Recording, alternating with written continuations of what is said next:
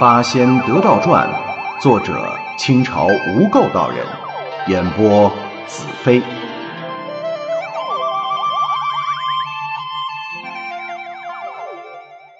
八仙得道传第四十五回：成功参老祖，得道醒双亲。上。李玄的经卷被一个女人劫了去，等他和。鸡精、兔精飞飞颠颠追出来的时候，已经踪迹全无。李玄顿足叹息，是泪如雨下，哭上了。兔精颠颠呀，捋着耳朵还劝他呢：“妖人已去，急也无用，还是赶紧想办法追回经卷吧。”这话提醒了李玄。对呀，不错，他临走的时候曾说住在山后的白玉洞。她是什么白玉夫人？哎，你们在此多年，听说过这么一个妖洞，这么一个妖精吗？鸡精飞飞呀，摇摇头。这山里的洞府大大小小不计其数，小的们虽久居于此，但也不能尽知其详。哦，连本地的土著妖精都不知道，这可怎么找啊？这时，李玄猛然记起，哎，对了。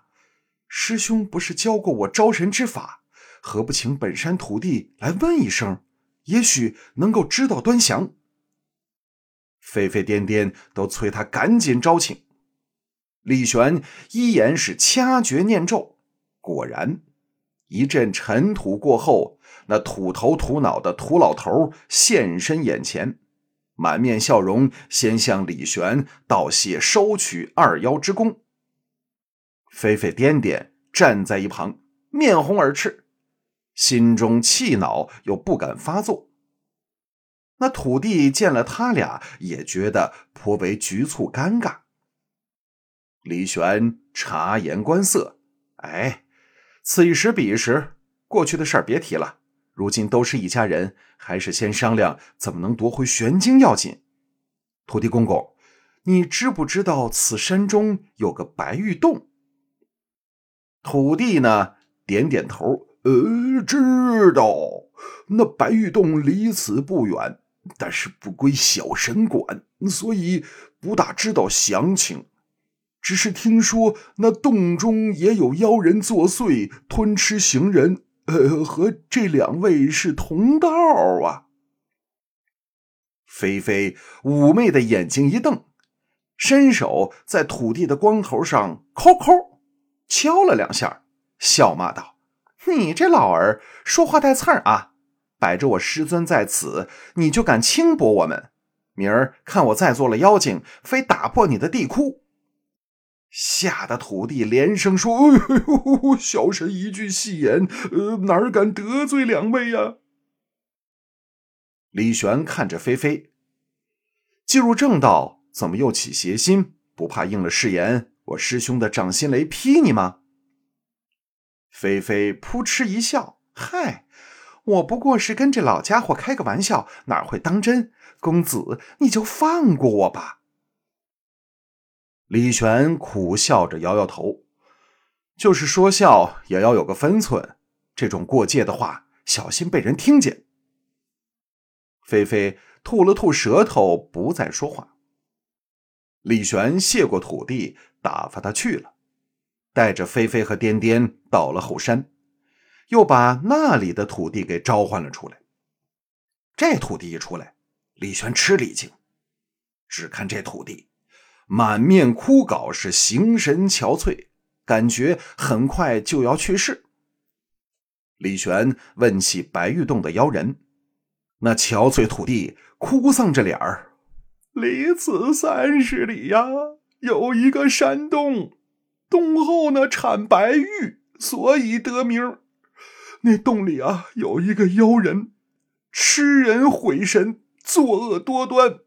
哎，说起来还有些背景，乃是当年老君祖师的青牛和本山的一只野牛交合所生。交合的时候，小神没看到，颇有些遗憾。这妖怪呀，生下来就被丢了，没吃的。他就在这洞后找到一种嫩质的白玉当粮食，吃的玉多了，更通灵性，于是能幻化人形。这全身呐，色泽洁白，肌肤娇嫩，浑身上下都是玉色的。哦，这个是我偷看的。他连穿衣服也都是全白，完全不带杂色。这妖怪自称白玉夫人，常常下山去迷惑美貌的童男子，带回山洞后采其元精，吸干精气之后呢，还得把这童男子啊，啊，也就是药渣子吃了。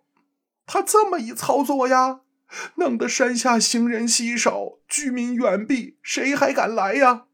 这小神庙里的香火都断绝了。困苦不堪，困苦不堪呐！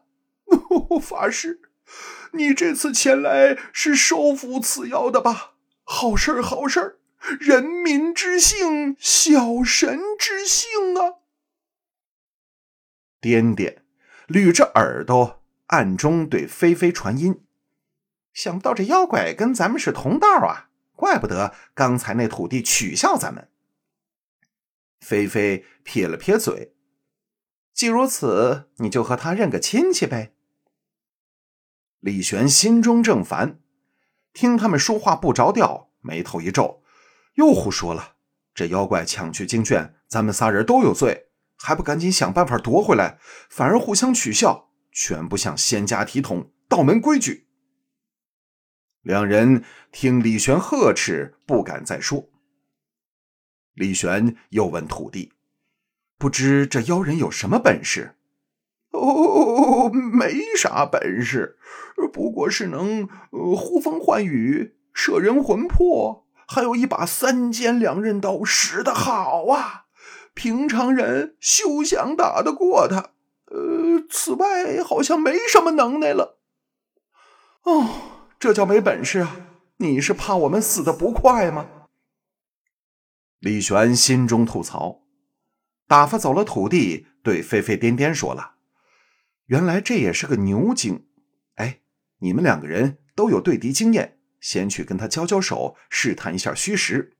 本法师就在这高峰之上远远瞭望。如果你俩打不过他，我就祭出飞剑助你。”飞飞一听，翻着白眼儿：“既如此，法师你干脆赏他一剑多好。”干嘛还要多费功夫？哦，要不是宝剑运用还不纯熟，我早就飞他一剑了，还用你说？李玄一脸嫌弃的看着菲菲：“我能不懂这个道理吗？只是这妖怪修持多年，才得了些道行。我这宝剑乃祖师亲授，一剑飞出，仙神难当，谅这小小妖魔如何抵挡？如果伤了他的性命。”岂不是枉费他千载的功夫？如果我能好好的收回经卷，再用善言开导，保全他一条性命，成就他终身道果，那是最好。万一他要是冥顽不灵，苦苦相争，那就是他自己找死，我也只好大开杀戒，为此山除去一害。想天地有好生之德，仙术兵器都不得已而用之，尔等。生性凶残，作孽太多。既入我门下，应该时时心存善念，将来成就不可限量。沸沸颠颠听了，心中大为感动，欢欢喜喜听命而去。本集播讲完毕，感谢收听。